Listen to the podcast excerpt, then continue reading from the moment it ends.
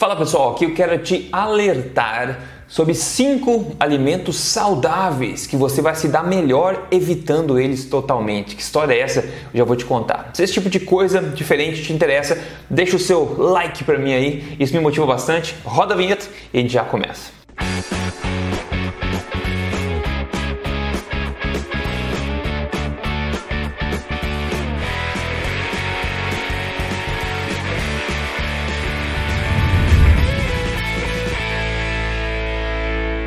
Fala pessoal, Rodrigo Polesso, por aqui, pesquisador em ciência nutricional desde 2009, autor do livro best-seller Este Não É Mais um Livro de Dieta. Eu tô aqui semanalmente contando para você as verdades sobre estilo saudável, saúde, emagrecimento, boa forma, baseado em ciência, tudo na lata do quem doer, sem papas na língua. E hoje quero te contar mais sobre esses cinco alimentos saudáveis que você, na minha opinião, deveria evitar, na verdade. A gente sabe que essa questão de saudável não existe uma definição universal para isso, né? A mídia acaba construindo a ideia de saudável em diferentes, diferentes formas, nem sempre isso é baseado em evidência, na é verdade. É incrível como você vai ver hoje aqui cinco exemplos somente, tá? Então, sem mais delongas, vamos começar com esses cinco alimentos aqui. Depois você me conta nos comentários qual desses que você estava comendo e você não sabia que era um alimento saudável para você evitar, na verdade, tá? Então vamos começar com o primeiro, que é o mais leve aqui, que é o iogurte de baixa gordura, o iogurte light da vida. Primeiro, vamos ver o seguinte, ó. O que, que é iogurte? Muito simples. Iogurte é um alimento tradicional, ancestral, feito da forma natural. Ele é basicamente o leite, a colônia de bactérias, digamos, para fermentação e tempo. É basicamente isso que você precisa. O, né, o processo natural de fermentação vai acontecer. O iogurte, como resultado, vai ter sua quantidade de gordura, porque a gordura está no leite, né? Aquele leite é um leite, era um leite integral, né? Naturalmente, um leite completo, um leite cru que foi fermentado e acabou se tornando iogurte depois. Um alimento que existe em várias partes do mundo. Agora, por causa desse medo de gordura que vem sendo colocado na nossa cabeça há algumas décadas, por causa de má interpretação da ciência, como eu venho falando aqui há muito tempo, criou-se aberrações, que é, por exemplo, iogurte de baixa gordura, o iogurte de zero gordura também. Inclusive, na indústria, eles chamam até de iogurte grego, né? Porque o pessoal, ah, iogurte grego é bom. E acabam sendo algumas aberrações. Tem muitos exemplos desse tipo de iogurte por aí, mas na minha opinião, eles não deveriam ser chamados de iogurte, tá? Vamos ver um exemplo comigo? Eu peguei um exemplo qualquer aqui, tá? Aqui na tela, de um elemento, de um elemento, do iogurte, devia chamar o elemento, na verdade, do iogurte grego zero, né, gorduras, tá? Aqui a gente vê o seguinte, eles falam primeiro, iogurte grego, né? Então quando a gente for vendo os ingredientes, a gente vai ver que nos ingredientes, os primeiros ingredientes são o seguinte, seguinte, ó, leite desnatado e ou leite desnatado reconstituído, concentrado proteico de leite, ó, já parou por aí. Já não é leite mais, você tem que você começa a montar, montar uma coisa no caldeirão da bruxa lá até virar isso. E outra, os ingredientes aqui no rótulo, eles dão a volta no rótulo, tá? Lembre-se do ingrediente de iogurte tradicional, leite de qualidade, né, uma cultura e basicamente isso, na verdade, e acaba virando iogurte, né? Se você já fez iogurte em casa de forma natural, você sabe que é muito simples. Outra coisa, então, além disso não ser iogurte, porque não é, não constitui fermentação e um processo natural de fermentação, e é uma, enfim, um caldeirão de bruxa, outra coisa que eles falam para enganar a galera aqui. Primeiro, eles falam sem adição de açúcares. Você vê, pô, iogurte grego, branquinho, zero gorduras, sem adição de açúcar. Daí você vai no ingrediente, olha os truques que eles usam. Olha lá no ingrediente é o seguinte, ó, preparado de fruta, água, suco de maçã, amido modificado, acidulante, cítrico, conservador, não sei o que, e um monte de coisa. Ou seja, o que é suco de maçã? É açúcar. Suco de maçã é açúcar, só que o nome não é açúcar, então eles colocam sem açúcar adicionados, exceto os açúcares pertencentes aos ingredientes. É incrível, pessoal. Isso é uma forma de mentir legalmente. Isso a lei permite isso, é incrível. Então, esse iogurte ele é adoçado sim com suco concentrado de fruta. É açúcar, ok? Então eles falam que não tem açúcar, mas tá ali, tem açúcar sim, é por isso que é doce, não tem milagre. Isso também não é iogurte. Então, cuidado com esse tipo de coisa. Existem iogurtes melhores que são baixos em gordura, se você quiser, mas dê uma olhadinha no rótulo. Você quer um alimento de verdade, você não quer um alimento processado, constituído, refinado, uma aberração, tá? Cuidado com isso. Fica a minha primeira dica para você aqui. Segundo alimento, psyllium. Psyllium, sabe Psyllium? Pois é. Psyllium, apesar do nome chique que tem, ó, Psyllium, um nome, nome bonito, né? Eu até concordo. Mas o que você talvez não saiba é que é simplesmente a casca das sementes de uma planta, que essa planta em questão é a Plantago ovata. É essa planta aqui que você vê. Então é a casca da semente dessa planta que muita gente está sendo recomendado aí de, né, de, de consumir. Né? E o psílio, como a gente sabe, geralmente ele é utilizado para aliviar constipação, porque ele tem um efeito laxante, ele acaba absorvendo água, formando aumentando o bolo fecal, não é verdade? Então isso acaba acontecendo, apesar de não ter é, consenso científico dos seus benefícios. Eu costumo dizer que feno, feno é comida de cavalo. Feno é o que? Celulose, basicamente, que não é muito diferente de psílio, na verdade, né? É basicamente, é semelhante. Você está comendo uma coisa que não é digerida pelo seu organismo, é fibra que não vai ser digerida, você vai entrar por cima e sair por baixo, né? E isso vai fazer o quê? Pode ser prebiótico, pode alimentar bactéria, bactéria boa, bactéria ruim, pode alimentar, pode dar um monte de gases, pode piorar a constipação também. Se o teu problema é constipação, eu sugiro que você pense em alguma coisa que está causando essa constipação. Pensa a constipação em muitos casos, como um cano entupido, tá? Então você tem um cano entupido e você está constipado. Faz sentido você colocar mais coisa nesse cano, né, para tentar desentupir? Às vezes funciona, porque está entupido, você coloca mais coisa, acaba pressionando aquilo e você sai, né, libera. Às vezes piora, porque está entupindo mais ainda o cano, que acontece quando você consome mais fibras, se o teu intestino está constipado por motivos que causam essa, né, que o, que o corpo está mantendo essa massa toda dentro do seu corpo. Inclusive vou deixar aqui um vídeo para vocês bem legal, esse baseado em ciência que é uma solução surpreendente para constipação. Isso é provado em um ensaio clínico randomizado com resultados surpreendentes. Então, se você tem problema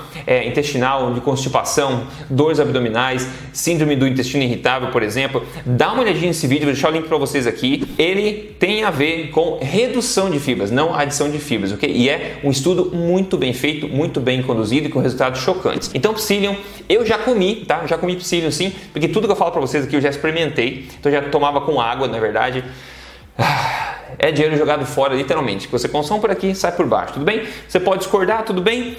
Não tem problema. Mas é um alimento que não justifica a sua utilização, na minha opinião. Se teu médico sugeriu, tudo bem. Mas eu quero que você saiba das informações, pelo menos. O próximo alimento aqui vai chocar muita gente também, que é o o Popeye mentiu, mentiu pra gente. O Popeye mentiu pra gente. É o espinafre. Rodrigo, o espinafre é um alimento saudável que eu devo evitar? Na minha opinião, Sim, ok? Por que, que o espinafre é um alimento que deve evitar? Primeiro, porque o espinafre é uma folha. Então a gente vê que, por ser uma verdura, uma folha, ele basicamente não tem valor nutricional. Sim, tem alguns micronutrientes lá dentro, vitaminas e minerais, tem. Só que ele é muito baixo, muito baixo em, em, densidade nutricional, na verdade. Se a gente for pensar em utilidade prática de calorias, de macronutrientes e outras coisas, ele é muito pouco como qualquer outra folha, na verdade. Tem outros alimentos que têm muito mais que eles, como alimentos de origem animal, até legumes têm mais que folhas, né? Então vamos tirar essa questão da folha à parte, porque o espinafre é especial.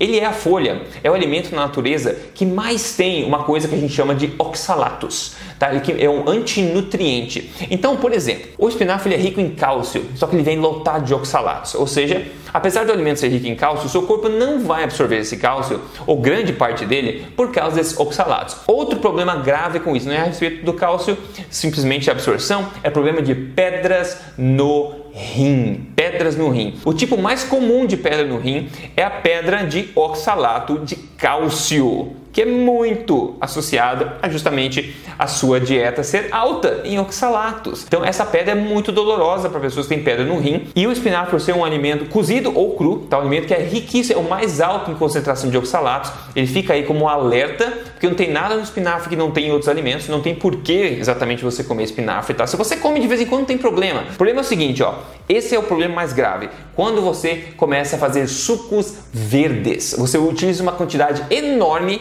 de folhas de espinafre, você faz um suco verde, você concentra, você acaba consumindo uma quantidade de antinutrientes, fibras, oxalatos muito artificial, uma quantidade não natural, que você jamais iria encontrar na natureza, espinafre bonitinho, aí muito menos nessa quantidade. Então isso pouca gente sabe. O espinafre é verdinho, é bonitinho, eu gosto de espinafre cremoso, eu gosto, mas eu quero te contar a verdade aqui. Ele é o alimento mais rico em oxalatos, que é altamente associado a problemas de pedras no rim. Tem muita gente que chega no médico, problema de pedra no rim, e que você vai ver, a pessoa está fazendo um detox com um monte de suco verde. Não é o único alimento que tem oxalatos, mas ele é o que mais tem. Então cuidado com o espinafre. Pessoal, eu concordo que essas informações que eu falo para você aqui são muito diferentes, muito diferentes das informações que está acostumado a ver por aí, tá? Porque aqui eu venho contar para você justamente isso. Eu não quero contar mais do mesmo.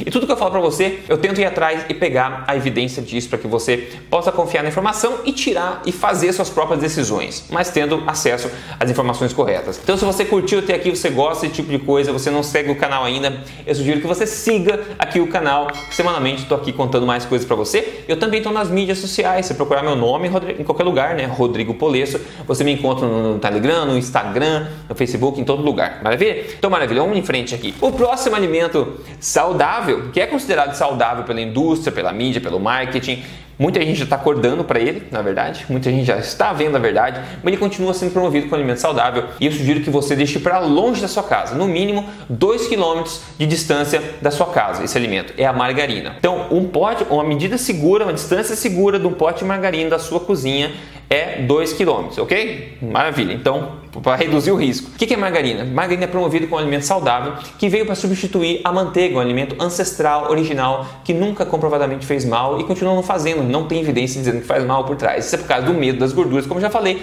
mesa gorduras saturadas também, como já fiz vários vídeos aqui, que não é embasado em ciência. Agora, a margarina, ela é promovida como faz bem para o coração. Ela é amiga do coração, sabia? E na verdade, a ciência por trás de margarina é a mais pesada em relação a promover problemas de é, oxidativos, e problemas inflamatórios que podem levar a doenças cardíacas. Por quê? Porque margarina, pessoal, basicamente é outro nome para óleo vegetal, basicamente. Eu tenho um vídeo sobre óleos vegetais, eu menciono em vários vídeos, mas eu quero que você veja, vou deixar o link para você aqui, é, sobre o perigo oculto dos óleos vegetais. Existe uma literatura riquíssima por trás dos óleos vegetais. Quando eu falo óleo vegetal, óleo de soja, canola, milho, é, algodão, semente de girassol, canola, né? Todos esses óleos são óleos vegetais, são óleos de sementes, são extremamente tóxicos tóxicos. E a margarina é basicamente isso. A gente for ver os ingredientes, essa margarina aqui, por exemplo, tá lá, ó, água, primeiro ingrediente. O segundo é óleos vegetais, líquidos e interesterificados. O que, que significa isso? Eles pegam um óleo vegetal, que é líquido, eles manipulam quimicamente e ele acaba ficando durinho para parecer com manteiga. Esse é um processo de manipulação química dessas gorduras que são altamente oxidáveis. E um monte de outros ingredientes também que eles colocam aqui. Ao passo que a manteiga é basicamente o que? É o leite, né? Que sobrou a gordura do leite leite, basicamente um pouquinho de, de sal, né? É muito simples, dois, três ingredientes da manteiga tradicional. E aqui a gente tem essa aberração que tem um monte. Pessoal, margarina é extremamente tóxica para você. Se a gente for olhar a literatura, por trás dos óleos vegetais, ela é muito clara. Eu acho um absurdo que é permitido ainda colocar amiga do coração nas margarinas. Muito cuidado com isso, tá? Próximo alimento super saudável que você deve correr dele, tá? Mais uma, mais um aqui. Qual que é? Ah, hambúrguer vegano. Hambúrguer vegano, cara. Que mundo que a gente está vivendo, né? Hambúrguer vegano. Para comer história, não é hambúrguer, porque hambúrguer, por definição, é feito de carne, né? Devia se chamar de discos de vegetais, né? Discos de vegetais. Antes fosse, porque você não encontra nem vegetais lá no meio, você encontra uma, umas coisas bizarras, a gente vai ver aqui. Para mostrar como exemplo, eu estou pegando aqui o Beyond Burger, né? Que é o, talvez o mais famoso do mundo, o hambúrguer vegano. Eu já provei, inclusive tem um vídeo aqui provando o hambúrguer vegano, se você quiser ver a minha opinião honesta sobre ele. Mas vamos lá, hambúrguer vegano. Vamos ver os ingredientes, tá? Primeiro, água, assim como a margarina, o primeiro ingrediente é água. O segundo é proteína de ervilha. E aqui eles põem um asterisco que é muito importante. Eles falam que ervilhas são legumes, tá? Leguminosas. E pessoas com, com severas alergias a leguminosas, como amendoins, etc., devem ter cuidado ao consumir este produto. Pessoal, leguminosas são sementes. Sementes são lotadas de antinutrientes, tá? No caso aqui, o principal ingrediente, tirando a água, é proteína de ervilha. Proteína de ervilha, né? Que coisa, né? Então é isso. Então basicamente já tem antinutrientes já no começo da, da história. Depois, qual que é o terceiro ingrediente? Óleo de canola.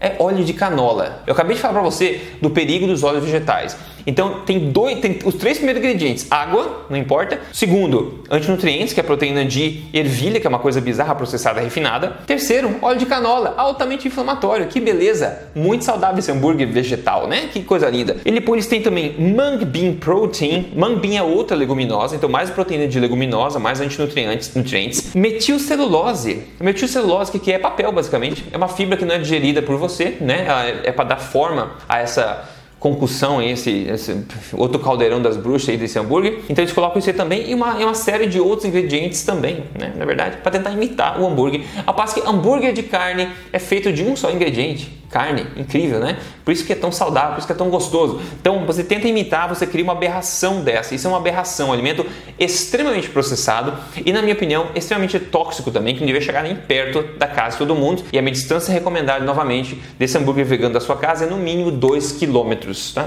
de raio. Né? Uma distância segura que esse hambúrguer deve ficar da sua, da sua cozinha. Muito cuidado, pessoal. Entenda que se você for confiar nos interesses da, da indústria toda de forma cega, se você não questionar essas coisas, existe muita maracutaia acontecendo por aí. E se você não tem esse conhecimento desses alimentos como é que eles impactam no seu corpo, da literatura científica por trás, você acaba sendo vítima disso tudo e acaba prejudicando sua saúde, prejudicando seus objetivos de, de boa forma. E aí isso é muito triste. Então por isso que eu vim compartilhar essa informação com você aqui. Quando você segue a ciência, voltando a comer de forma tradicional, como nossos ancestrais, de forma gostosa, simples, você vê sim coisas incríveis acontecendo no espelho. Quem não me deixa mentir hoje é o César Alexandre. Ele falou: ó, a, fato, a foto fala por si só. Me perguntam se eu fiz bariátrica. Ele não fez bariátrica. Em 100 dias ele perdeu 19 quilos aqui. A foto antes e depois. Espetacular. Parabéns para você, César Alexandre. Obrigado por ter enviado o seu, o seu testemunho aqui. Para quem quer seguir isso passo a passo, eu tenho um programa de emagrecimento. Se o teu objetivo é emagrecer, eu sugiro que você entre em código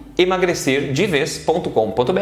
É um programa já testado por dezenas de milhares de pessoas e te ajudar a chegar na boa forma, se manter lá sem passar fome, sem sofrimento, seguindo uma alimentação saudável que faz sentido evolutivo, faz sentido evolucionário para a gente também. Então esses são cinco alimentos, pessoal. Me conta nos comentários aqui qual deles que te impressionou mais, tá? E a gente continua a conversa. Um grande abraço, a gente se fala na próxima.